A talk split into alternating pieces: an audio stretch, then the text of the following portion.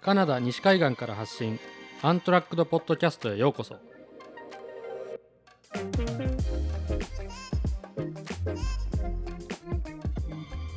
このポッドキャストは写真家竹内天平と友人の香川雅樹が時にゲストを交えながら「住む」という言葉をキーワードに旅アウトドアそして海外生活についてお話ししていく番組です。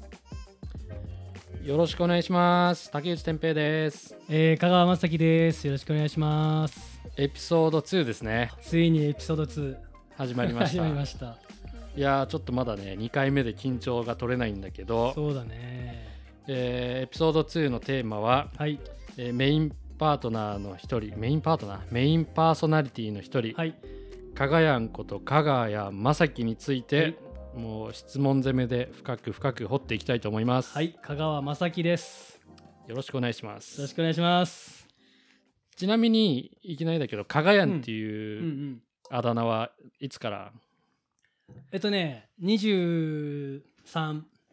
おー結構うん学生時代とかではないんだじゃあそうそうそう。結構ニニックネームなくて、うんうん今すごいこう、かがやんって、なんかしっくりきてるんやけど、23まではっきりとしたニックネームなくて、うんうんうん。まあ、下の名前がまさきやから、まさきちゃんとか、あなんかまあちょっとマサマサとか言われることもあったけどなんか4文字のマサなんとかだともっとマサになるけどマサキって別にまあもう一文字やかー。ら別にマサキでもいけるし みたいなんでずっとあだ名なくて。うん。そうなんですね。はい。じゃあそんなかがやん。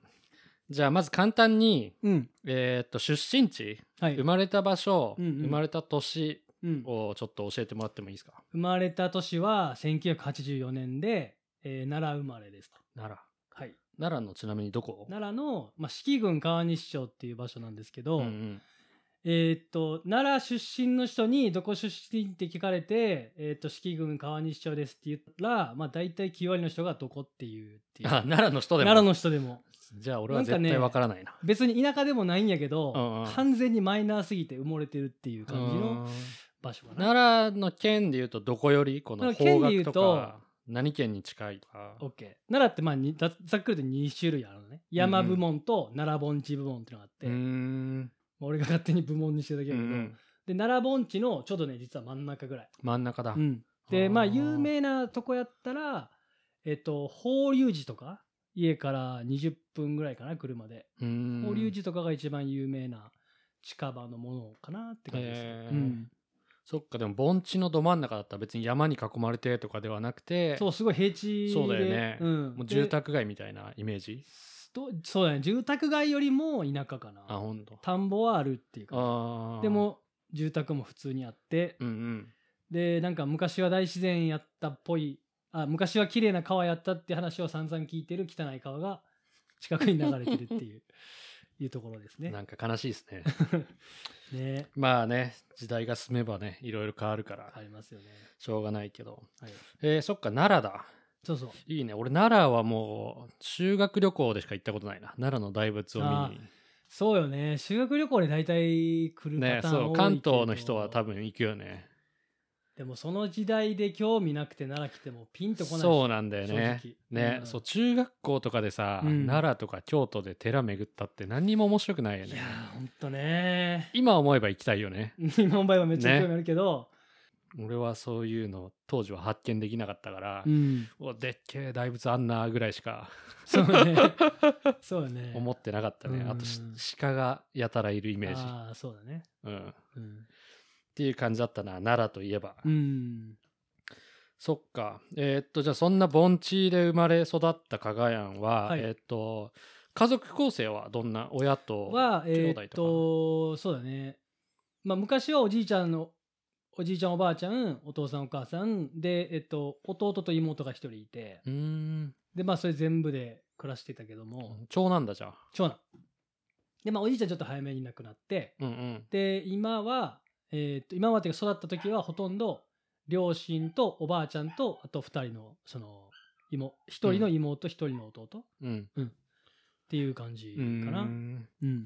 えー家族はどんな感じだったのかな？こうなんて言うんだろう親が結構アウトドア好きな人とか、うんうん。あとはまあそれよりももっと仕事ばっかしてるあんまり親家族との思い出はないなとかなんかその、うんうん子供時代の家族とのなんか暮らし方みたいのってある、うんうんね、ちょっと今ね犬の声が 多分入っちゃってると思うんだけどまあこのまま。無視しましょいっちゃおうか。う行っちゃいましょう。もうしょうがないです入ってたら。はい。すいませんリスナーの皆さん。めっちゃ入ってる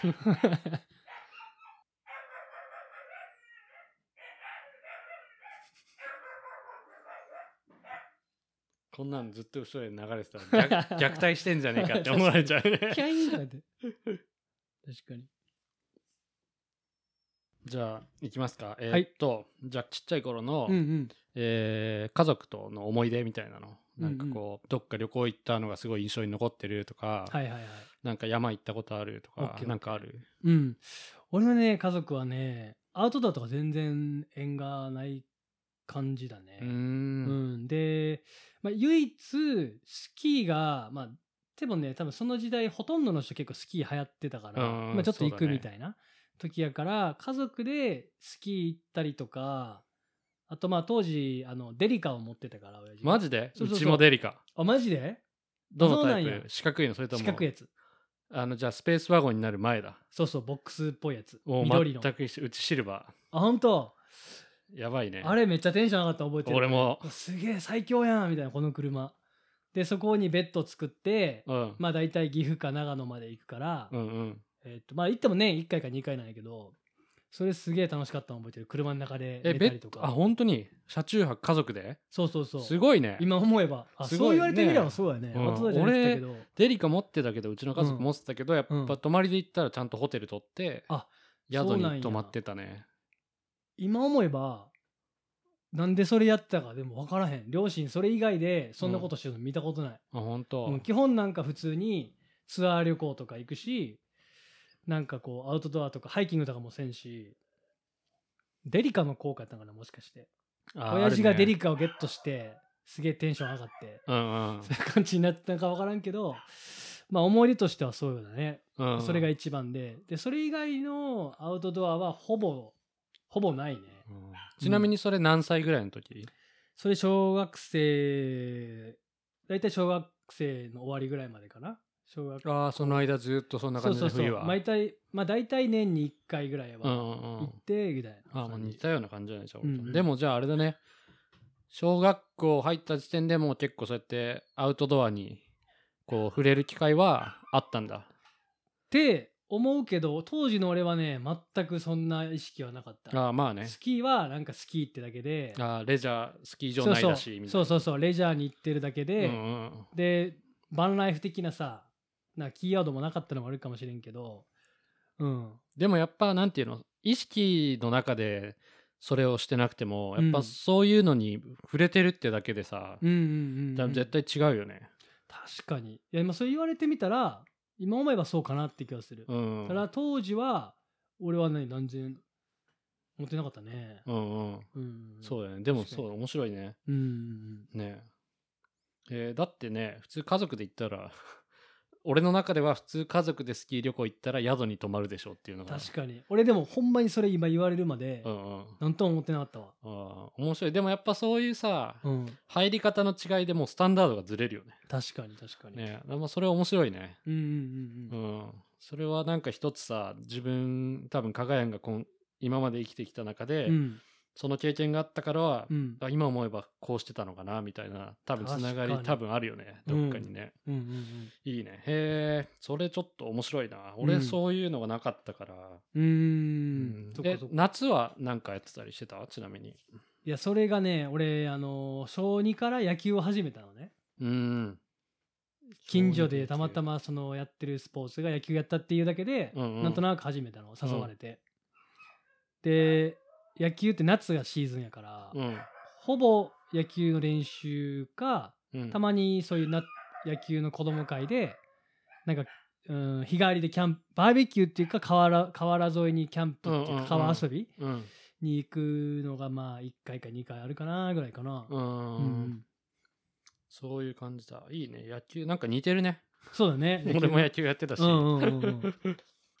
そうで、えーそれでじゃあ、えー野球を小2からやってたんだ。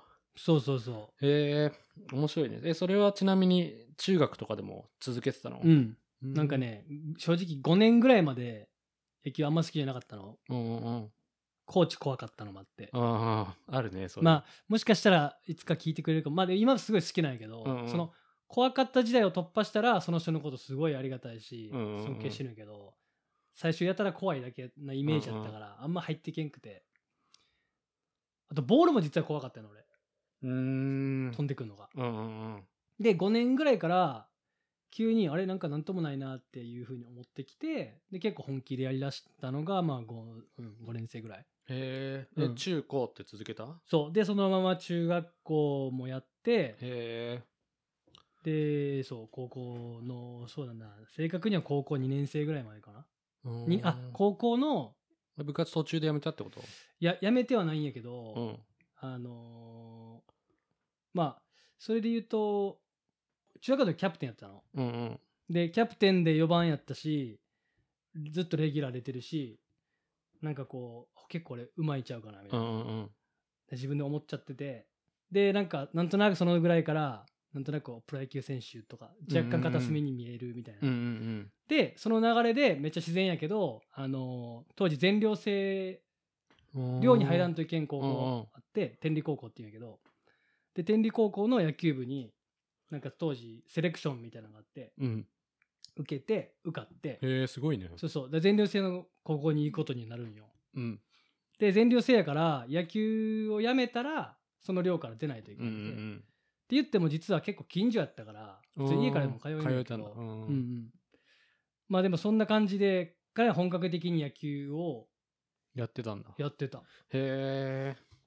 すごいね。室内練習場もついてたし、でもじゃあその小5からうん、結構好きでやってたって感じなんだ。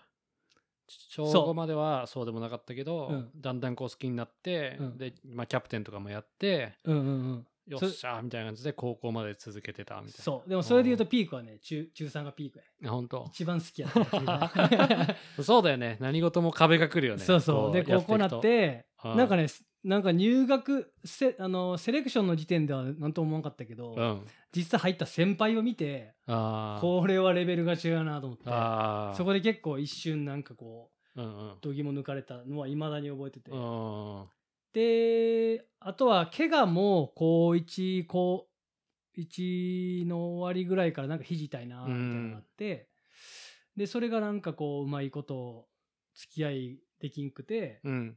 て感じかな。で高2の冬ぐらいに一回ね手術したよね。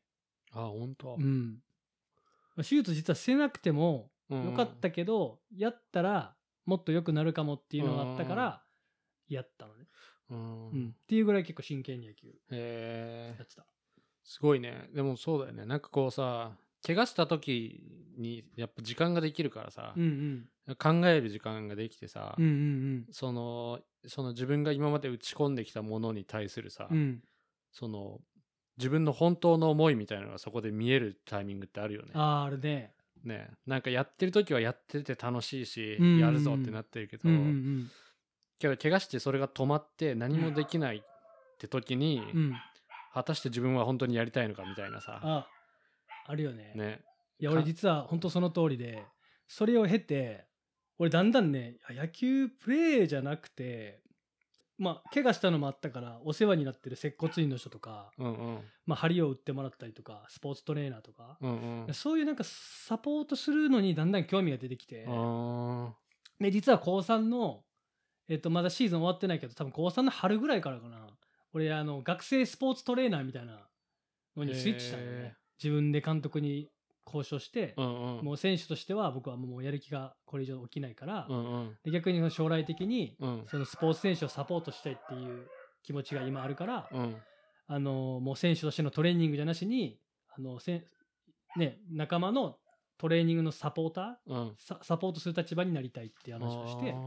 そこからなんか学生トレーナー的な感じで、やり始めたんだ、うん、でもなんすかマッサージしたりアイシングのようにしたりなんか笛吹いたりとかさうんうんうん。シャトルランみたいな、あーマネージャー的なね、うん、そういうのも。10%ぐらいはあもう俺走らんでよくなったってちょっと。いや正直もうちょっとあったかもしれんけど もうこのしんどいのせんでいいっていうのが頭にあったけど。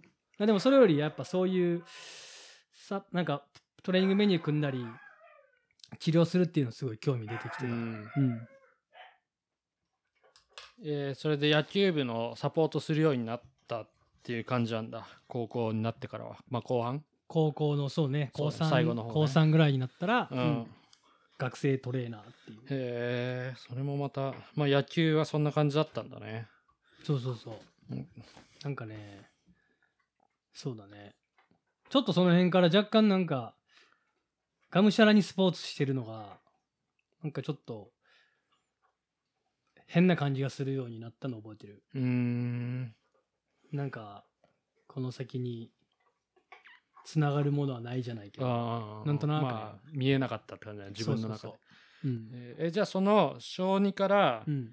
高校まで野球やってたって中で、うん。その間で、うんこうなんか他にやり始めたスポーツとかなんかアウトドアアクティビティみたいなのってあった？ちなみに。いやないんだよねそれが。あほんあじゃあもう本当に野球に本当にもう野球だけ。すごいね。うん。へうん。なんかし時間あったらもう素振りするし。えやばいね。すごいわそれは。そうそう。そういうでもな本当そういう人ばっかりが集まってくるうんうんうんチームやから、うん。チームっていうかそういうなんか雰囲気やったから、うんうん。そうそうそすごいね。でもそれはすごいわ。めっちゃストイックじゃんそこ、うその時ね。うん。でもなんかそうだね。そうだね。うん。結構挫折したかも一回だから高校で。うんうん。俺中学校の時生徒会長でもあってんか。すごっ。だからなんかそういう なんかあ結構何でもできるやんって思ってる自分がいてでその高校になってでそういうこうねあレベルが違う選手とか見てあすごいなっていうか世界は広いなってうんうんへえいやなんかこう想像できなかった今まで。こう会って加賀谷と話してて、ね。生徒会長とか、うん。野球部部長とか、うんね俺中学の時副部長だったな。あ野球部、うん、あそうなんや。へえそっかそっか。うん、うん。そう。えーじゃあ学生時代はもう本当に野球一本だったんだね。うん。その高3までね。うんうんううんんへえすごいなそれは。それはそれですごいわ。えーじゃあそれでじゃあ高3でじゃあ野球とそう離れてって、そうだよね。ねでその後はその後ね実はね。あったの？出会いみたいなそう1個あって。こうまあそのもう高3大体野球部夏で終わるやん、うんうん、でまあ俺らの学年も甲子園もうちょっとで届いたんやけど甲子園に行けず、うん。えー夏でおりましたとで俺の場合はもう早めにもう気持ち的に引退してるから、うん。その夏の終わりはあんまり影響ないんやけど、うん。そのぐらいにはもうなんか次のことなんかないかなと思って探し出してて、うん。であのーこれ実はあのーその時に一本の映画を見て、うん。それに実は影響を受けたっていうのがあって。へえでその映画の中であの、まあ、ちなみに「GO」っていう映画なんやけど見たことある「GO」窪塚洋介あー聞いたことあるけどと見てないな。柴咲コウで当時めっちゃなんか話題にはなってて、うんうん。でなんで俺見たかは覚えてないけどなんか見ることになって、うん。それがね俺にめちゃくちゃ影響を及ぼしたね実は。へえでまあ高校生の要はまあアイデンティティについてのうんうん。悩みみたいなのをまあなんかアクションとうん。ちょっと面白い部分とまあいろいろこう掛け合わせた映画なんやけどでその中で一個あの雨の中でねうん。親父がすごい強いのちなみに。うん。主人公も強いんやけど喧嘩が、うんうん。親父ボクシングやってたかなんかでうんうん。すごい強くて親父に呼び出されて雨の中で戦うことなのね。うん。で親父には勝てなくてでなんかこう手を伸ばしてみろって言われて。で、まあ、手を伸ばした範囲が手の長さ。手の長さがお前の人間っていう大きさだと。うんでこの大きさから一歩外に出たら世間には敵がめっちゃいるぞと。うんうん。でもその中に手を突っ込んで何か栄光栄光とは言わんかったと思うけど何かを掴み取れと、うんうん。それが人生だと。うんで最後に広い世界を見ろって言うやんか親父が、うんその広い世界を見ろっていうワンワードがうん。バチンって俺の中に入って、へえ。広い世界見ようってめっちゃ思って。あそっからなんかそう俺の中でのキーワードが広い世界広い世界って感じでなんかまあ違う国のことも知りたいし、ーうんうんうん。違う物事も知りたいしみたいな感じでガーって一気にこうなんかあ広い世界みたいなと思って、へえうん、えーじゃあそれあれだ。そのそこまでは、まあ、野球一本で来てたから、うん。まあ、もう野球のことばっか考えて、うん。みたいな感じで生きてきて、うん。でそこでまあね自分が野球からプレイヤーとしてはちょっと離れ始めて、うんでまたそういうドラマの言葉の影響もあって、うんうん。うんこうなんか外の世界に興味が出てきたみたいな。そうそうそうそうそう。それもあってなんかね文化祭でその映画の上映会もしたりとかしたね。それぐらい俺なんかハマってたね、へえ面白いね、うん、高校3年の時高校3年の終わり頃やね。終わり頃だ。でその時にはもうあのスポーツの関係で、まあ、鍼灸師になりたいっていうのでもう進路決まってたから。ああそうなんだ。そうその映画に出会う頃には鍼灸師になるっていうのはもうあの進路としては決まってたうーん感じかな、まあ鍼灸師はじゃあそのまあ野球プレイヤーからサポートする側に回ってうん。でそれを通してまあ鍼灸師になろうかなみたいななりたいなって思ったそうそうそ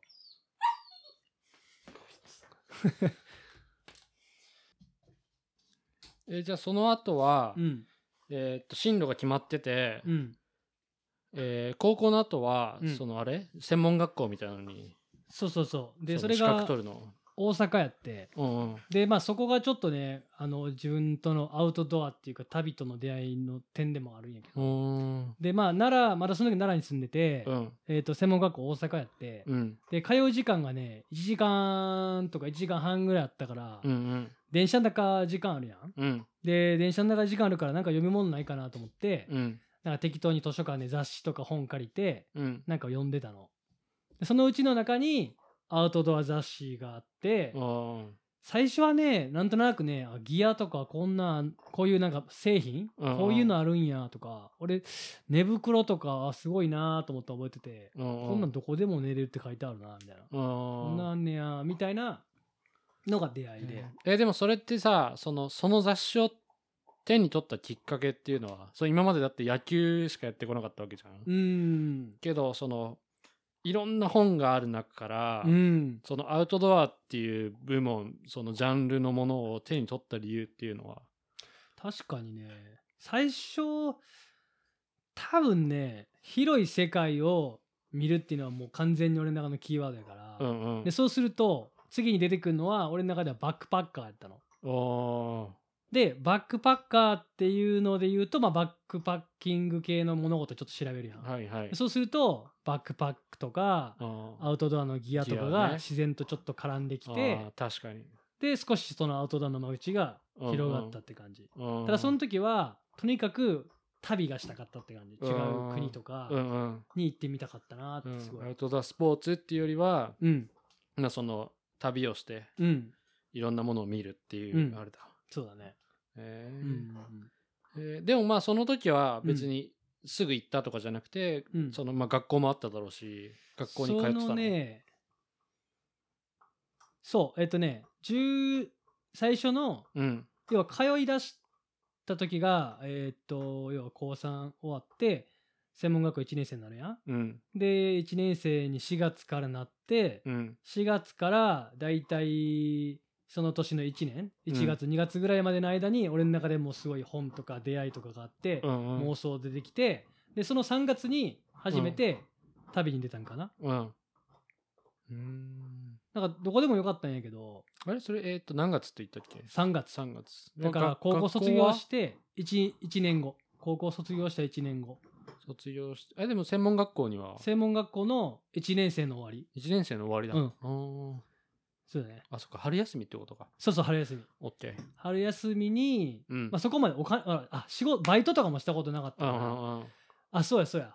あだから春やったんや。だから学校通い出して、うんすぐにでも火ついたけど、うん。じゃあ旅行くのにお金貯めなあかんってなって、うんうんでお金をいろいろ貯めてうん。で行けるようになったのが春。春だった。のうん、でなんかモンゴルかニュージーランドどっちかにしようと思って、でなんとなく全然違いそうな国でモンゴルが良かったけど、うん。なんかだんだんいや初め他のが国にも行ったことないし、うん。初めてのパスポートやしね。うんうん。やっぱちょっと旅しやすい方がいいなと思って、うんうん。でニュージーランドにした、えーえでもその旅しやすいっていうのは、何うん。例えば英語がちょっとできたとか情報がもっとあったとかあそういうこと？情情報がもっとああーそういうことね。ってで覚えてるのは日本からある程度バスの工程をこう決めれるみたいなあやつやって、あはいはい。でなんかそういうのにしたらその向こう行って、うん。やっぱり現地に行ってうん。英語で何かブックするとかって自信がなかったから、うんうん。そう。である程度その日本からえっとスケジュールが決めれるツアーって感じ、ツアーっていうかスケジュール決めて行ったって行感じ。ける旅、うんうん。えー何日間ぐらいそれは？多分ね2週間ぐらいやったと思う。結構長く行ってたね、うん。じゃあもう春休みのその休みいっぱい行ったっていう感じ。そうそうそう。でうんそうだね。へえで実際のアウトドアの雰囲気としてはニュージーランドの人とかさ出会う人とかすごいハイキングとかうん。綺麗な自然とかがあるから、そこであなんかアウトドアももっとやってもいいかなって思った。ニュージーランドに行ってかららその自然と触れ合ってうん。とかそういうあのーハイキングの文化うんとかをこう改めてうん。うんちゃんと見た状態であこういうハイキングとかってあんねやと思って、うーん。うん、へえそっかでもそうだね。モンゴルとそのニュージーランドってさ、うん。こう2つを天秤にかけた時さ、うん。もう今でもモンゴル行くってなったらこうちょっとちょっとドキドキするよね。そうよね。ね。準どうやって準備しようって。ねそうだよね、うんうんうんねそれ最初からモンゴルが出てきたのもすごいねまた。そうななんやねなんやったのね。ね多分ねあれやと思う。ランダムに持ってったパンフレットの一番印象的やった写真とかがモンゴルたんちゃうかなあー、面白いなそれも、うんうん。えー。でもじゃあその最初に行ったニュージーランドの旅が、うん。うんまあ、ハイキングしてる人見たりとか自然見て、うんうん。まあ、アウトドアに入っていくきっかけになった。そうだね。最初の旅だ。うんうんうーん。なんかその中でうんうん。ものすごい一番印象に残ってる景色とか、うんうん。なんか人との出会いとかなんかそういうのってあった？うーん。文化で言うとハグする文化は結構驚いたなと思って春はハグ。あハグね。ハグするやんあでかまあし、ね、年齢的に1818かまだ。あ19になってるわ。19ううん。ん19やね。19っていうのもあまあ産かったっていうのもあるけど、なんか女の人とかでハグするのにそうだよね。ちょっとドキドキしたのを覚えてる、いやそれはなるっしょ。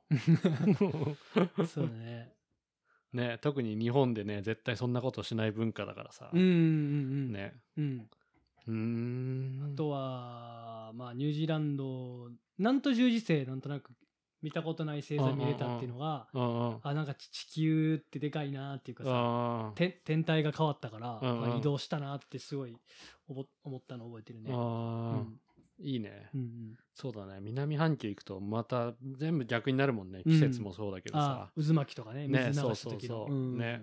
面白いね。それはうん。確かに、そうそうそう。えーニュージーランドね。いいね。俺はまだ行ったことないんだよな、結構やっぱスキーヤーとかさすごい行く場所で。ああね。そうそう。シーズン的にもね。うん。うん。行くんだけど俺はそうまだ行ったことないんだけど、まあ、うんいつかやっぱ行ってみたい場所の一つだね,、ん。ね最初に俺も迷ったのはニュージーランドとカナダだったから。ああそっかそっか。そうよね。そうそうそう。ねだから結構それはいいね。結構羨ましいな。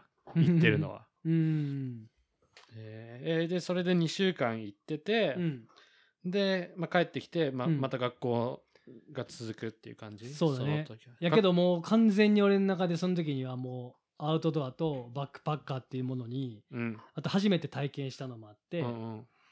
まあ、あとねそのニュージーランドから帰ってきて、うん。まあ、なんかたまたま応募してた雑誌のハイキング企画に当たって、まあハイキンングしてその子で出会った人たちとのまあ交流とかその時に聞いたことも含めて俺完全にもうインスパイアされまくってたから。テーマは広い世界を見るっていうのとあとなんかね本物を見たいっていう、ああ、うん。そのアウトドアとかにしろうん。その本場そのまあ発祥の地じゃないけど、うん、なんかそういうあ。あれってこと？えっとねオーセンティックっていうの。あの要はなんか、まあ、ちょっとすごい年代的にも車に構えてるのもあるけど、うん広告っぽい広告を見るのが疲れててうんうんうんなんか中指立てたくなってて、うんうん。その人間の本当の言葉とか、うんうん。本当に体験したことで感じてるうん。こととか、うん。なんか嘘を言わない人とか、うんうん。なんかそういうことにすごい興味を持ってたうん。なっていうのがある。うん。なんなんか分からんけどそうやたらうんうん本物の体験、本物の体験みたいなうんのを自分の中ですごいリピートしてた。へえでもじゃあなんかさ今聞いてて、まあ、高校まで野球やってて、うん。で鍼灸師になりたいって言って専門学校行って、うん。でそれと同時にまあお金貯めてうん。海外に行くわけじゃん。うんうん。ででもその時点でもうそのアウトドアっていうさそのイベントに応募したりとかしてるっていうのは、やうん。っぱその1年間お金貯めてる間に、うん。こうなんかもう自分の中でどんどんどんどんその思いが大きくなってみたいなとかなんか雑誌をもっと読み漁ってたとかなんかそういうのもあったりしたの？あそれとももう自分の中でもうスタート地点がそこだったみたいな。そのアウトドアするならまずこっからでしょぐらいの海外歩いてイベント行ってみてとか。ーあーそうね。なんか一番手っ取り早いかなと思ったっていうのがあるかも。経験してみるのに。あうんそその最初にそういうのを選んだのは？あじゃあまあやるならあのしっかりしたものを感じたいからそういう風に一気に入っていく感じだったんだ。そうねそうね。うん。うん。えーでそれがじゃあ学校1年行った後でうん。学校はちなみに何年だったの？3年 ?3 年？うん。だもう2年生3年生の時とかは正直あんまり新旧に興味なくて。あだってそれに出会う前に進路決めてそれに行ってるから、ね。うんうん。俺がこれに興味があるってなった時には俺は新旧を勉強しないといけない状態で、うんうんで新旧もさいろいろスタイルがあったりするけどうん。当時19歳の自分にとったらさ、うん。中国の例えば2000年前の書物とかに書かれてるのを信じるとか、しうん。まあそのこういうのに効果があるっていうのを信じるっていうのはなかなかちょっとハードルが高くて、うんうんまあサイエンス的なものとかやり方。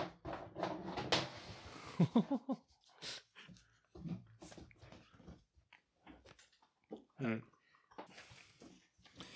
えーっと何の話だったっけ？それで。えっと中国4000年が信じられねえと。信じられないっていう。って言ってでまあそうそうか。アウトドアとまあ1年学校行って出会ってでまあ2年目3年目って行くにつれてでうん。もアウトドアの方に惹かれてたから、そうそうそう。で毎回、春休みとか夏休み来るたびに自転車旅に行ったりその時は東南アジアとかも旅したんかな。へ東え南アジア行ったりとかバリまあバリも東南アジアやけどそういう感じでなんかうん。旅と旅先でちょっとアウトドアするみたいなうん。のをするようになったかな。まあそれでもまだね日本にいる時はアウトドアするけどうん。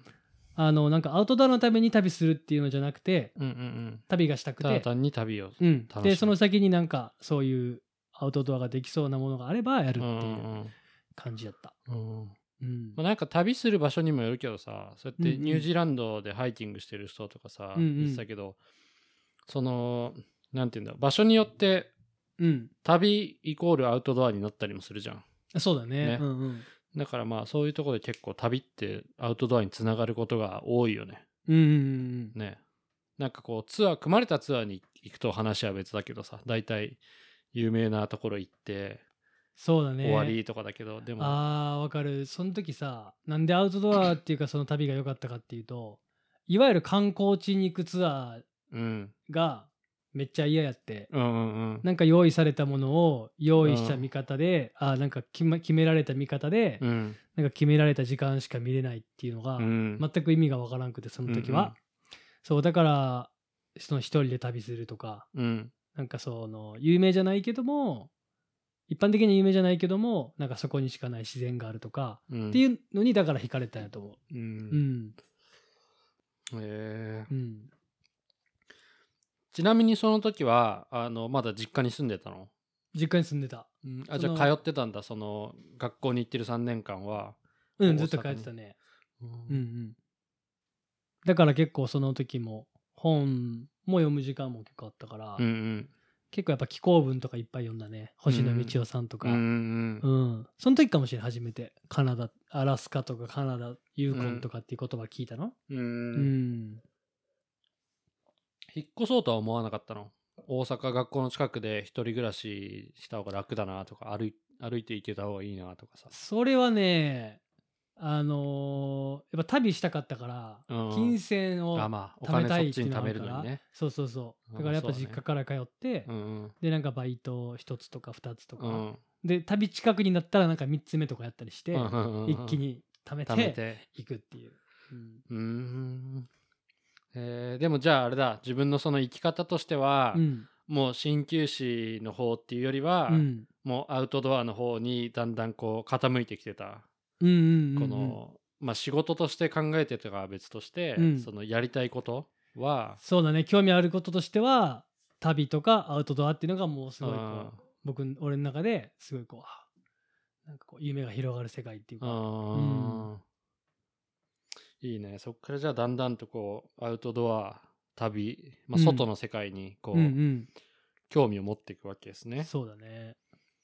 うーん。じゃあそれでまあそっか。それでニュージーランド行って、うん。アジア自転車の旅とかうんうんうん。して、まあ、海外にはじゃあ結構行ってたんだ、その昔その当時から。その時ぐらいから行き出したね、うん。うんうん、他になんかどっか行ったとことかある？行ったのはえーっとまあ行ったことあるので言うと南米も行ったことあるしお南米も？そのタイミングで言うと。うんうん。あそのタイミングっていうかあの働き出してうんうん。1年半ぐらいかな。その仕事の流れで言うと、まあ、結局卒業してで東京でまあ仕事するとこが見つかって鍼灸師って。鍼灸師で。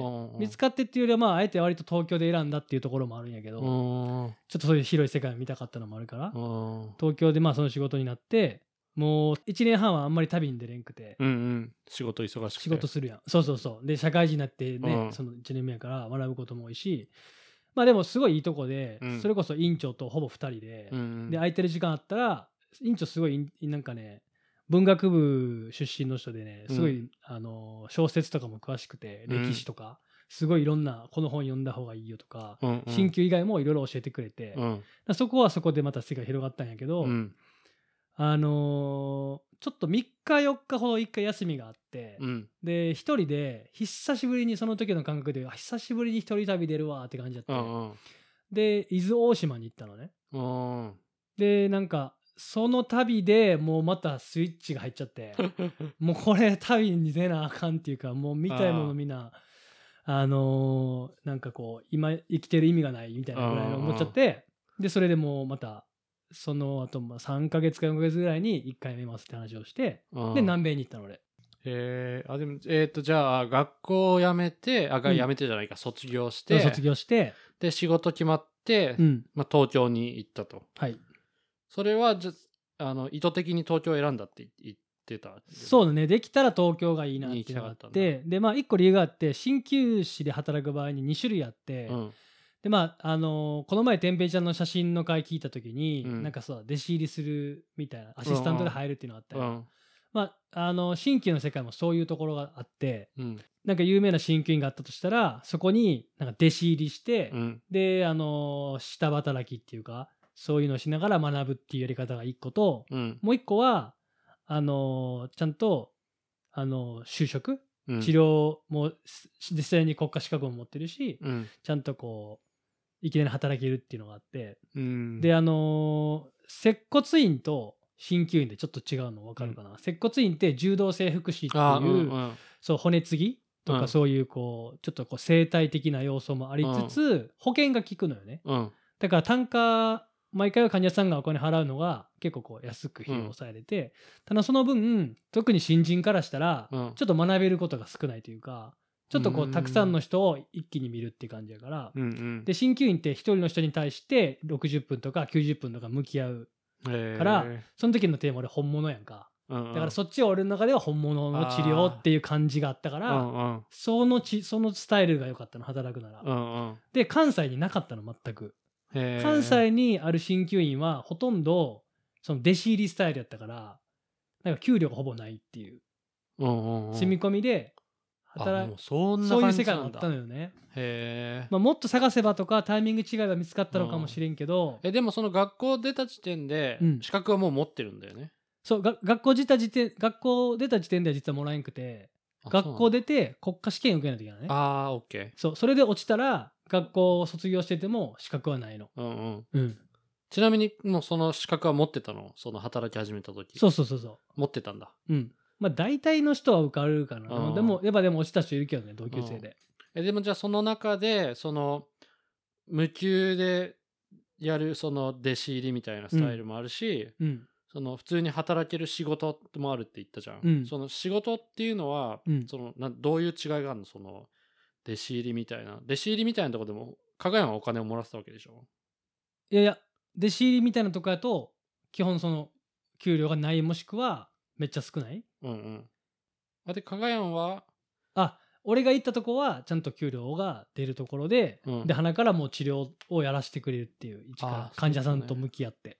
あ、そういうこと。そうそうそ OK うそう。そうんあじゃあその弟子入りみたいなところだと、ううん。まあ、雑用をやってうんでそれからこう実践に行けるみたいな。そうそうそう。基本まあ住み込みでその要は師匠からいろいろ学んでいくっていう。へえ、うん。そうねまあそれがきっかけもあって関西にはないわっていうのもあったし、うんうん。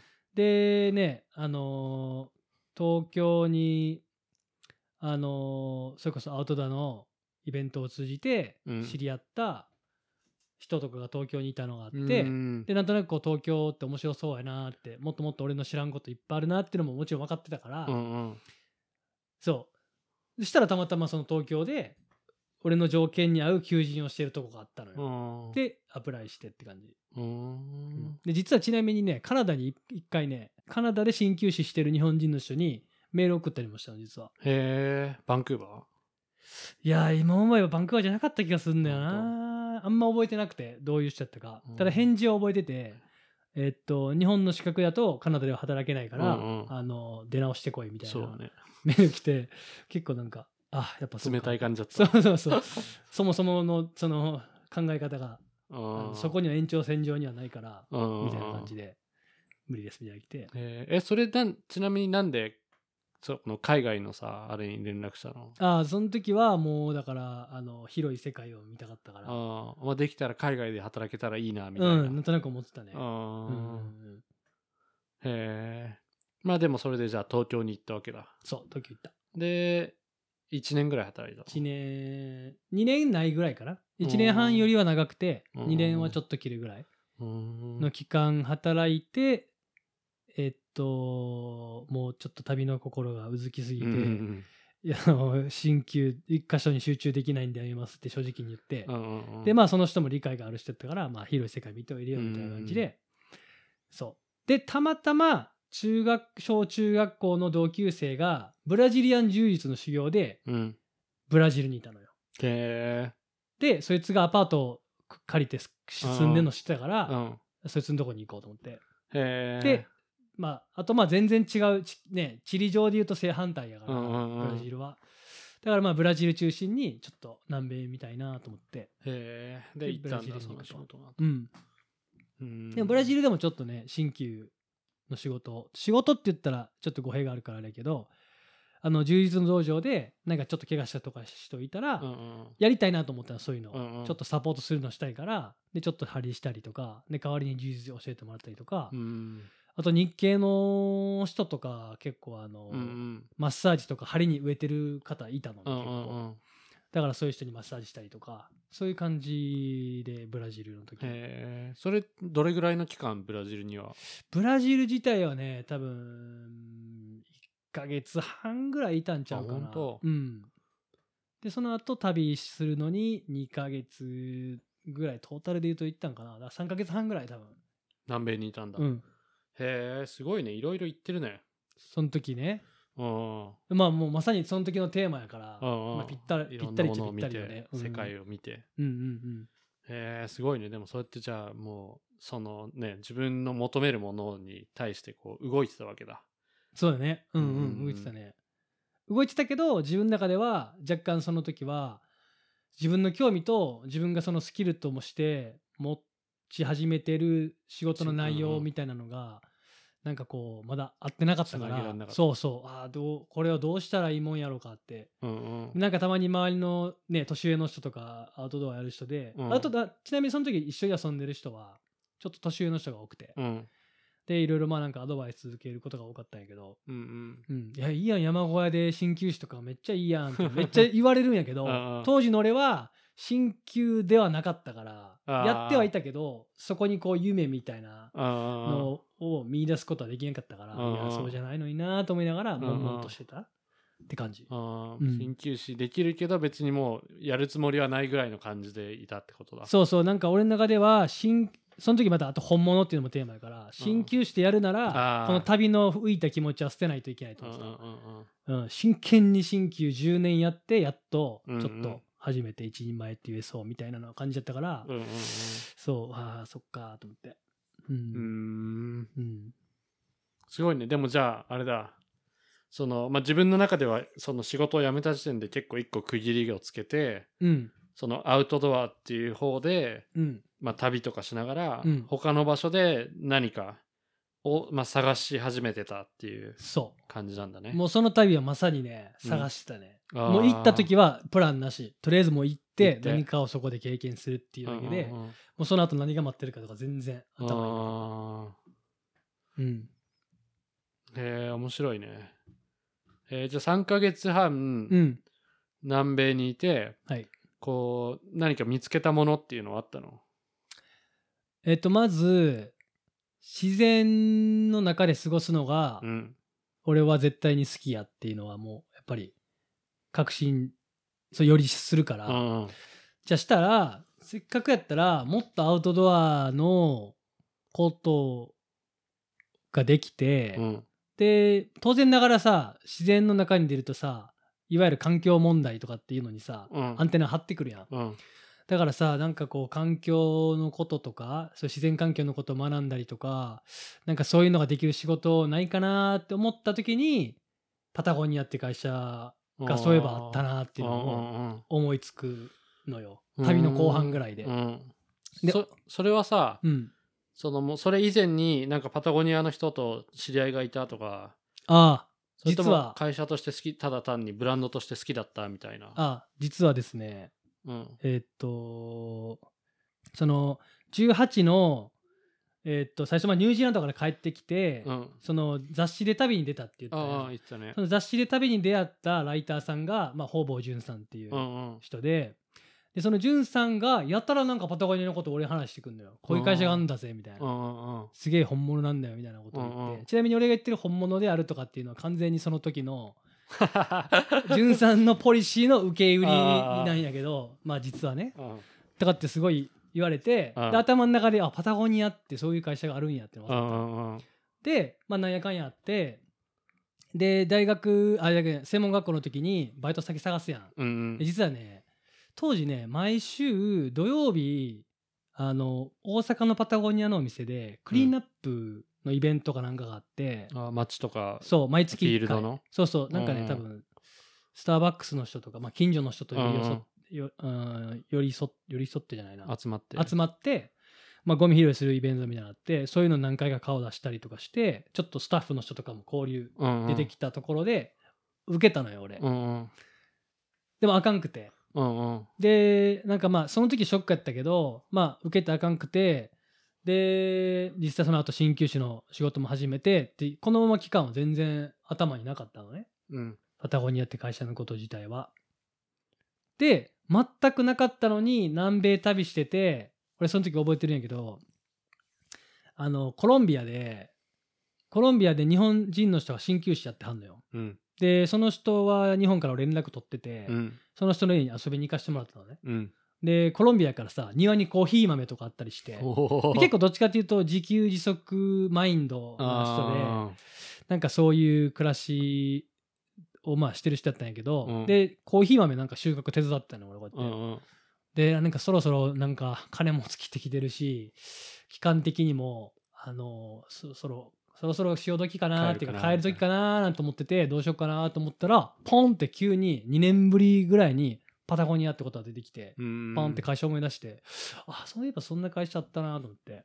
で日本に帰ったら受けてみようと思ってうーん。で受けんだよねパタゴニアを。へえじゃあそのブラジルまあ南米の旅は結構あれだ。また人生が変わるポイント、そうはね。それ出てなかったら、どっかでは思ってたかもしれんけどね、うん。まあ、うん。それで思って日本帰ってパタゴニアにアプライして、うん。まあ働き始めるんだよね、そうそうそうそう。ん。へえじゃあまああれか。野球がありうん。鍼灸師があり、そして旅に出てうんアウトドアっていうものにより惹かれて、うんうん。パタゴニアっていう会社に今ここでたどり着くんだ。そうだね。うーんうん。それが何歳の時？23 23うん。おー23でで日本帰ってきてパタゴニアで働き始めると。うん。受かるとはあんま思ってなかったんよね実は。一回落ちてるしああまあそうだよね。バックグラウンド鍼灸師やし。そうそうそう。えそれちなみにさそのパタゴニア入る時の、うん。その面接みたいなのとか、うんうん。なんかその就職試験っていうの、うんうん。なんか覚えてる。どういう感じなの？えっとねもう俺の中で勝手にイメージがあったから、うん。まあその T シャツ短パンでうん。面接に行って、うんうん。これはね。でなんかあのーまあ、そ今思えばその面接をしてくれた人とうん。その後一緒に長く働くから、うんうん。気が合ってる合ってたんやと思うけど、うん。なんかすごい話しやすかったのよ。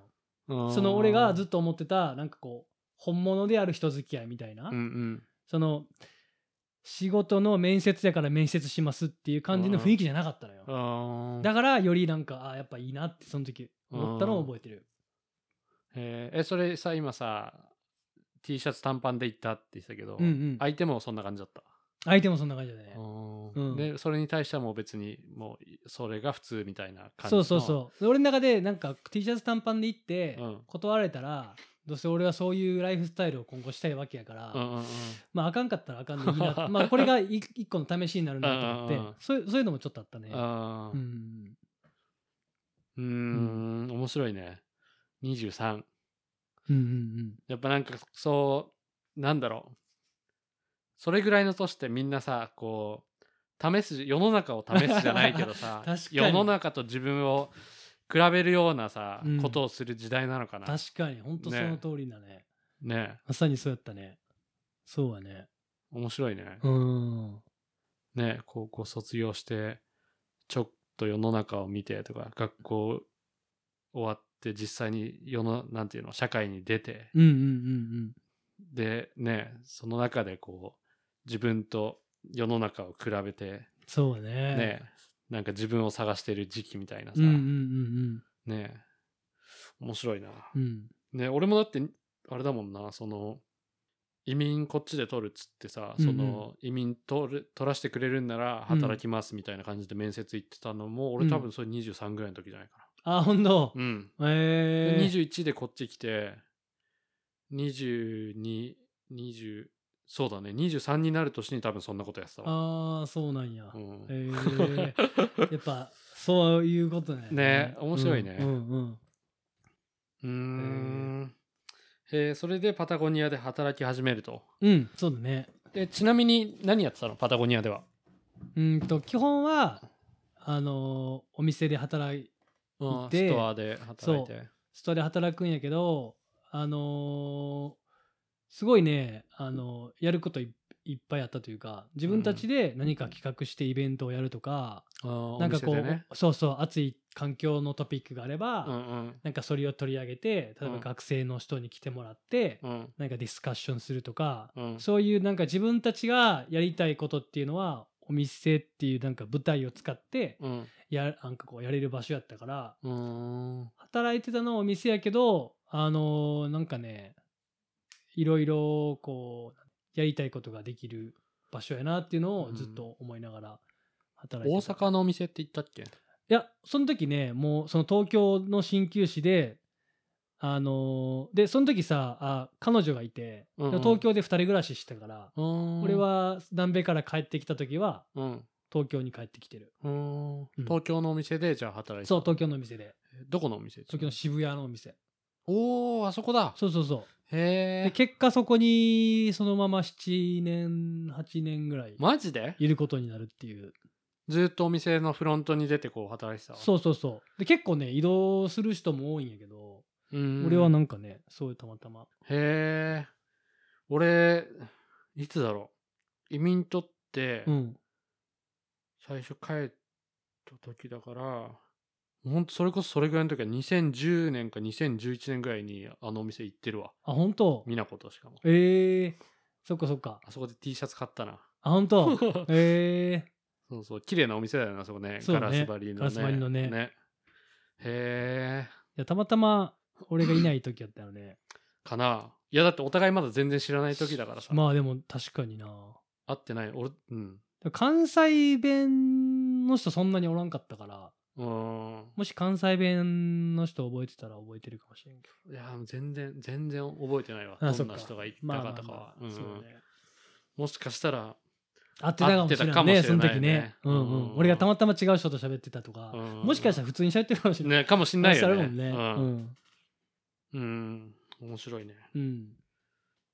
えー、そこで、えー、7年っつった？そう渋谷のお店7年ででその後クライミング専門のお店をまあ1年間限定でやってみるっていうプロジェクトがあって。ああの小川山そうそうそう。へえあそこいたんだ。そうそれの立ち上げうんうんっていうのをうんうんやった、うん。へええ来たことある？いやない話にはそうそう聞いてて。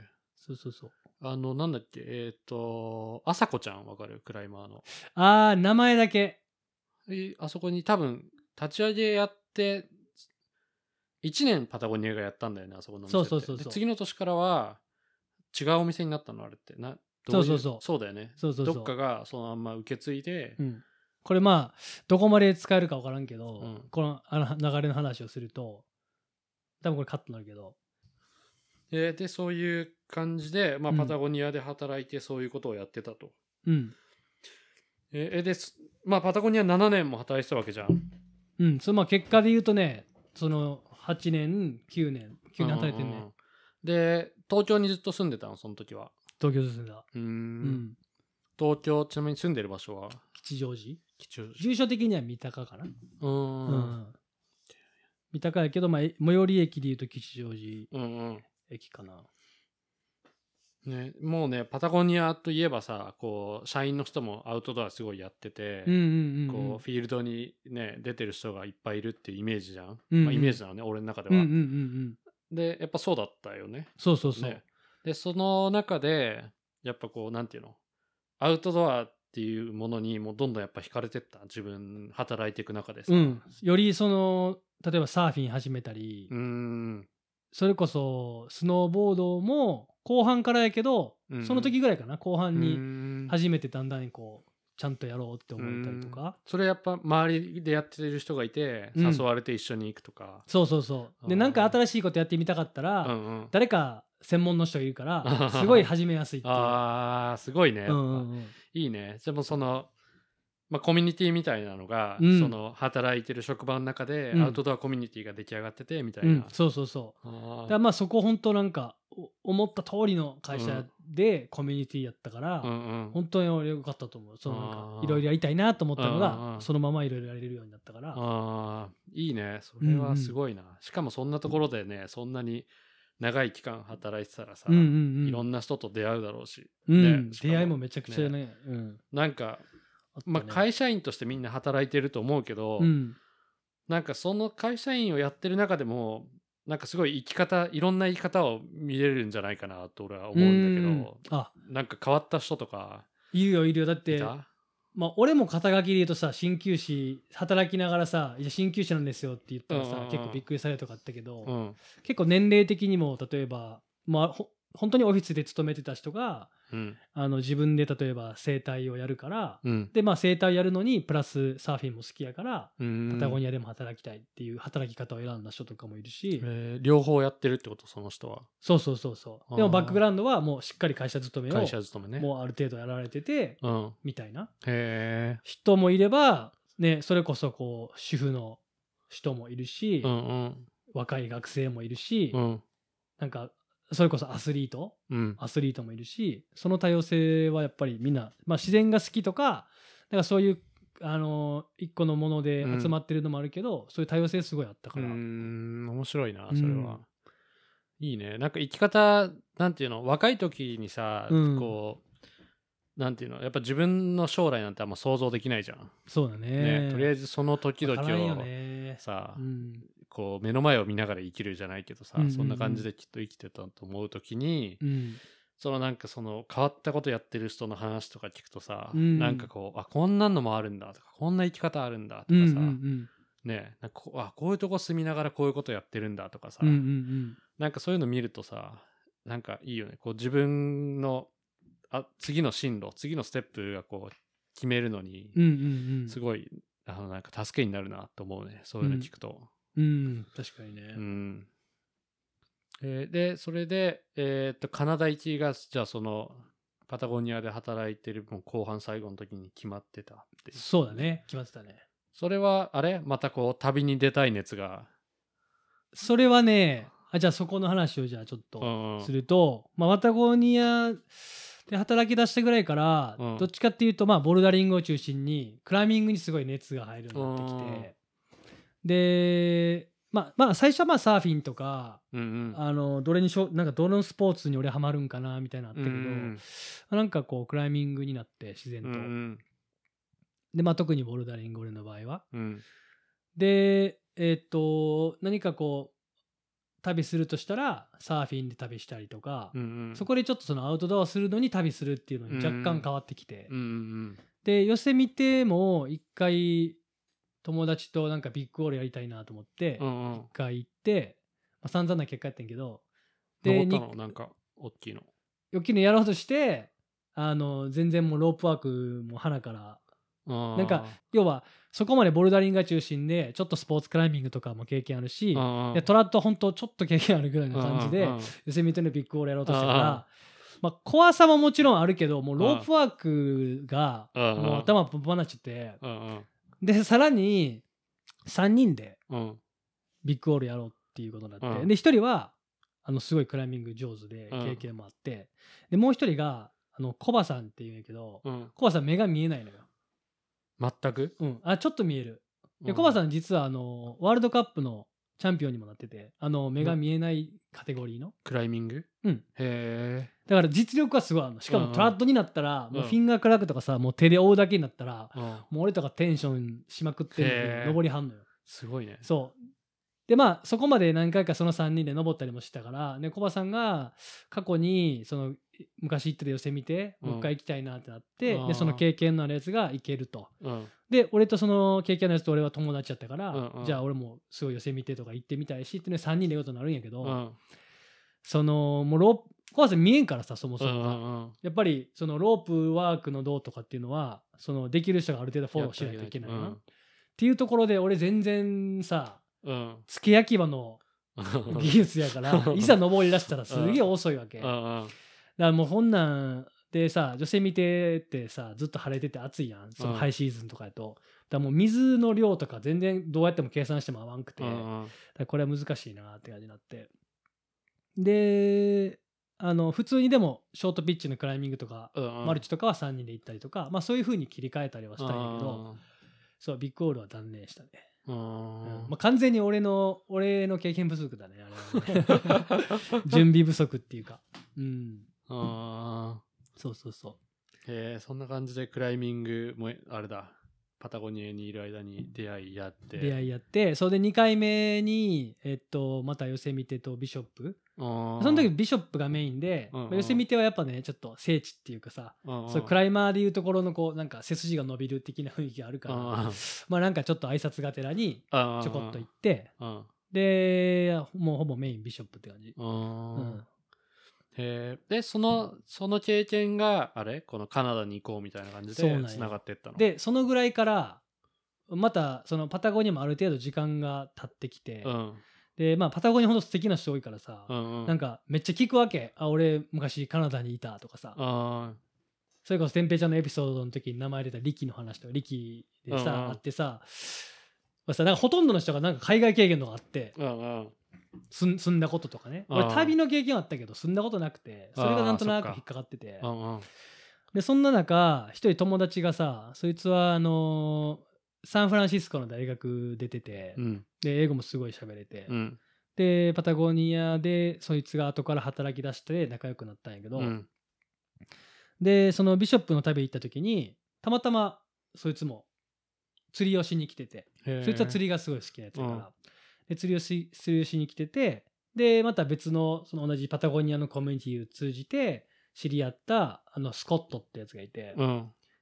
サンフランシスコのお店で当時働いてて、うんうん。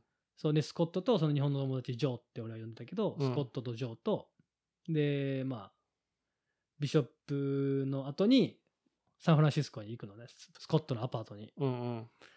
でそのジョーのバックグラウンドみたいなの俺の中ですごいこう印象に残っててなんかこうアメリカの大学18ぐらいの時にうん。俺選べたんかなと思ったら、俺モンゴルかニュージーランドで悩んでた子頃やけど、このアメリカでしかも英語だけでうん。勉強するとか、あ俺そんななんかこうアイデアも気持ちもなかったななんて思ったりしてて、ででもなんかその彼の背中をなんとなく見ててやっぱりこういいなってどっかで思ってたのね、うん。でサンフランシスコで過ごしててはあやっぱ俺も海外に住んでみるかって改めてうんなんか思ったよねその時に。うん。これがまあその決断あ実際に行く1年ちょっと前ぐらいかな。でそこからもう日本に帰って準備してうんカナダ行くぞみたいな。うんあじゃあもうそのそこにいた時にうん。もうカナダっていう感じではっきりと決まってたんだ。うん。あ決まったんだそこで。そうそう。まあパタゴニアの会社自体が北米の会社でさ、うんうん。割とこうザカタログとか見てても、うん。ブリティッシュコロンビアとか、レベルストークウィスラー、うんうん。であとアメリカのアウトドアな場所とかさ、うん。やっぱ名前がこうすごいこう出る。出てたっっていうのもあって、でまあ地続きでいろいろ見て回れるし、うん俺はもうカナダ一択やったね、うんうん。その時の自分ができる選択肢の中でやったらあもう全然カナダ行こうみたいへえ、な、うん。そっか。じゃあそこであれだ。その今までこう旅でいろんなところ行ってたけど、うん。今度は、まあ、一箇所に住むっていう形で、うんうん。海外を自分で感じたいと思って、海外に行くことになっ、まあ、決めたと。そうやね。うん。特にこう仕事面仕事とかもしてみたいな海外で。そうだよね。うん。うんもうほんと旅してるとやっぱさもうビジターだからさうん。向こうの人とはなんていうの？ままあ、違う存在になるじゃん、うんそうやね。ね現地に住んでる人とは、うんうんやっぱ違うよねそこってね、うんうんうん。住んでみるとやっぱ分かることっていっぱいあるしさ、うん。うんね、うん。旅人にしか分からないこともあるし。そうやね。ね。やっぱ旅人の間だとねお客さんで住んでたのがうん。そうじゃなくなってくるもんねねへうえ、ん。そっかそれでカナダに行くと。それが何年だったっけ？それが、えー、2016年、2016年だ。